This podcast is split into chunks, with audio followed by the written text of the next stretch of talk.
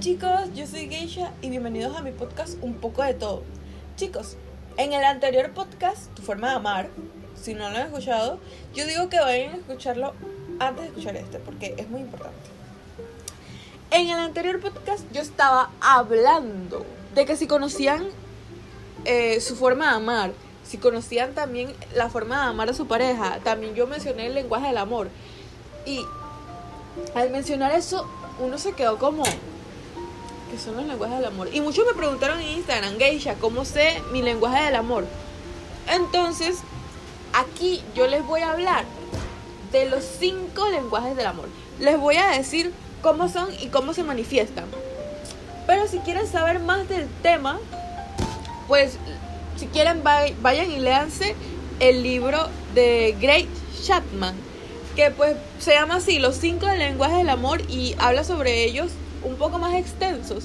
Pero no me gusta tanto porque es solo, solo como que lo ve en el lado de, de la pareja heterosexual. Pues es un libro cristiano, eh, pero igual solo, solo cree que solo existe en, el área de las parejas heterosexuales, pero la verdad yo no creo. Entonces, pues, si quieren leérselo, vayan muchachos. Entonces, aquí empezamos. Los cinco lenguajes del amor. Yo siento que el ser humano maneja todos los lenguajes del amor, pero algunos más que otros y otras personas lo manejamos perfectamente los cinco, como yo. Yo sí siento que soy una persona que maneja los cinco lenguajes del amor perfectamente. Entonces, vamos con el primero. Palabras de afirmación.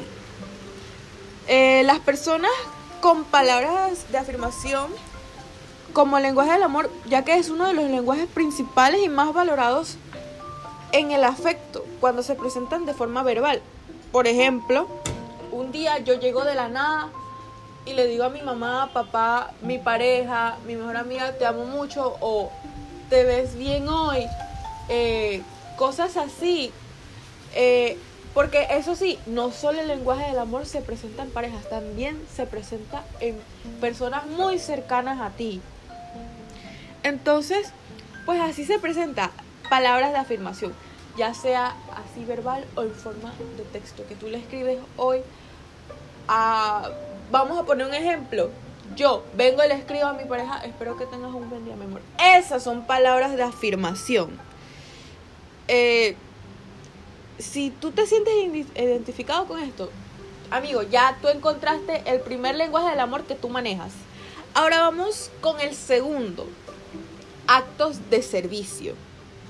Los actos de servicio se refieren a hacer algo por otra persona. Esto podría ser algo tan pequeño como preparar una taza de café o algo más grande como ayudar a tu amiga a estudiar para un examen de física porque tú, uy, tú sabes que a tu amiga le va mal en esa materia. Tú vas porque tú sabes que eres buena en esa materia y tú, tú la ayudas. Ahora que me acuerdo, este lenguaje del amor yo lo manejaba con mi mejor amigo, porque mi mejor amigo buenísimo en física y él sabía que yo me estaba quedando en esa materia. Yo, yo, yo era horrible en física, muchachos, como no tienen idea. Pero yo tenía un amigo en la escuela que él sabía que él era inteligentísimo, o sea, ese man no se esforzaba nada. Él ya nada más veía el, el, el, tablero, ya él sabía esa vaina, muchachos, ya él sabía que sacaba cinco. El man me ayudaba todas las veces en cada examen ejercicio. Y yo, yo digo hoy en día que gracias a él yo pasé. Entonces, ese es uno de los lenguajes del amor. Actos de servicio. Si tú te sientes identificado, bueno, aquí está otro lenguaje del amor que tú manejas, actos de servicio. Em, regalos. Creo que yo no tengo que explicar mucho este lenguaje del amor, creo que es el más obvio. Porque eh, pues todo el mundo conoce este lenguaje, es uno de los más vistos, la verdad y es uno de los que más manejamos todos. Algunos no, algunos creen que lo material no es tan importante. Dar regalos es una forma común de mostrar afecto, como ya dije. Eh, pero pues algunas personas pues valoran más dones físicos que otros, como yo. Yo valoro más los dones físicos. Eso ya es otro lenguaje del amor que tocaremos ahora.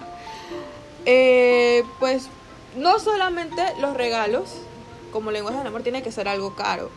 Eh, yo también manejo esto de los regalos, pero yo lo doy diferente.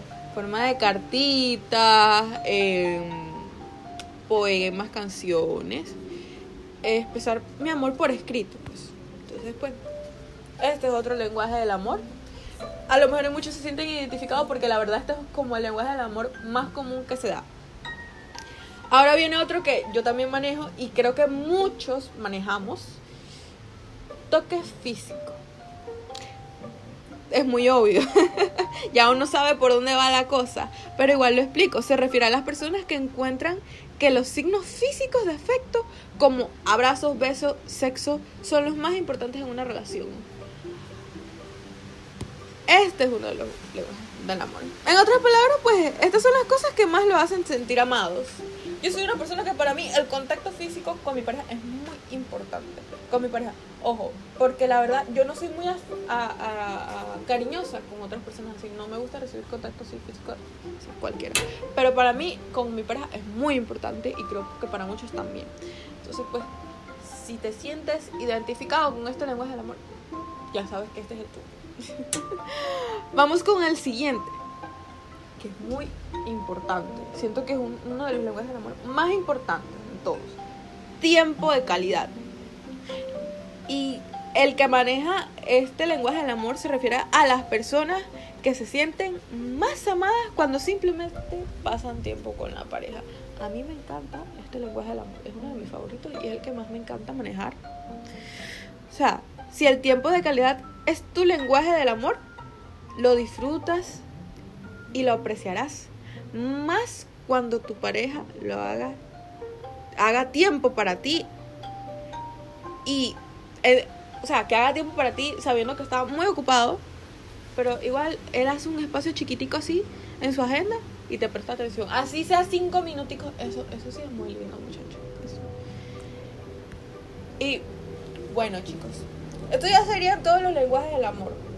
O sea, siento que ha sido un podcast muy corto, pero la verdad, la verdad, siento que los toqué bastante bien. Y creo que muchos van a ya entender cuál es el lenguaje del amor. Y a la hora de esto lo van a saber explotar. Y los que no exploten algunos de los lenguajes del amor, como por ejemplo, tú eres bueno en tiempo de calidad, pero no eres muy bueno en el lenguaje de toque físico, bueno, ya lo puedes ir mejorando. Lo puedes mejorar, porque la verdad, yo siento que para una relación estable se deben manejar los cinco lenguajes del amor. Siento que se debe manejar para tener una relación estable. y empezar a entender el lenguaje del amor del otro también. Porque, ¿qué pasa? Cuando no se entiende el lenguaje del amor, pasa lo siguiente. Uno tiene una pareja que practica tiempo de calidad, eh, toque físico y actos de servicio y palabras de afirmación. Pero póngase que no practica el de regalos. Entonces de una vez empieza y que mi pareja no me quiere y esto y esto y aquello. Porque el novio de fulanita le da flores todos los días de su vida el mío no me da nada de eso. De una vez piensa que no lo quiere. Por eso es importante también conocer los lenguajes del amor. Tal vez no te da regalo, pero te da tiempo de calidad, te da palabras de afirmación, eh, te da toque físico. Esas cosas son importantes. Y si no lo, no lo entiendes, mami, vaya a terapia. Vaya a terapia. Mi amor, vaya a terapia. Si no entiende eso, pues vaya a terapia. Porque ahí sí hay un problema. Y pues bueno, chicos, eso ha sido todo por el podcast de hoy. Espero que les haya gustado. Eh, si tienen alguna duda, me lo pueden dejar ahí en los comentarios porque yo he estado empezando a abrir encuestas en mis podcasts y he dejado barritas de comentarios para que me digan. Así que quiero que me cuenten qué lenguaje del amor cree usted que maneja mejor ahí en la, en la, en la cajita de comentarios de Spotify. Y bueno chicos, nos vemos en el próximo podcast. No se olviden de compartir y activar la campanita de notificaciones para que les avise cuando subo un nuevo podcast. Bye.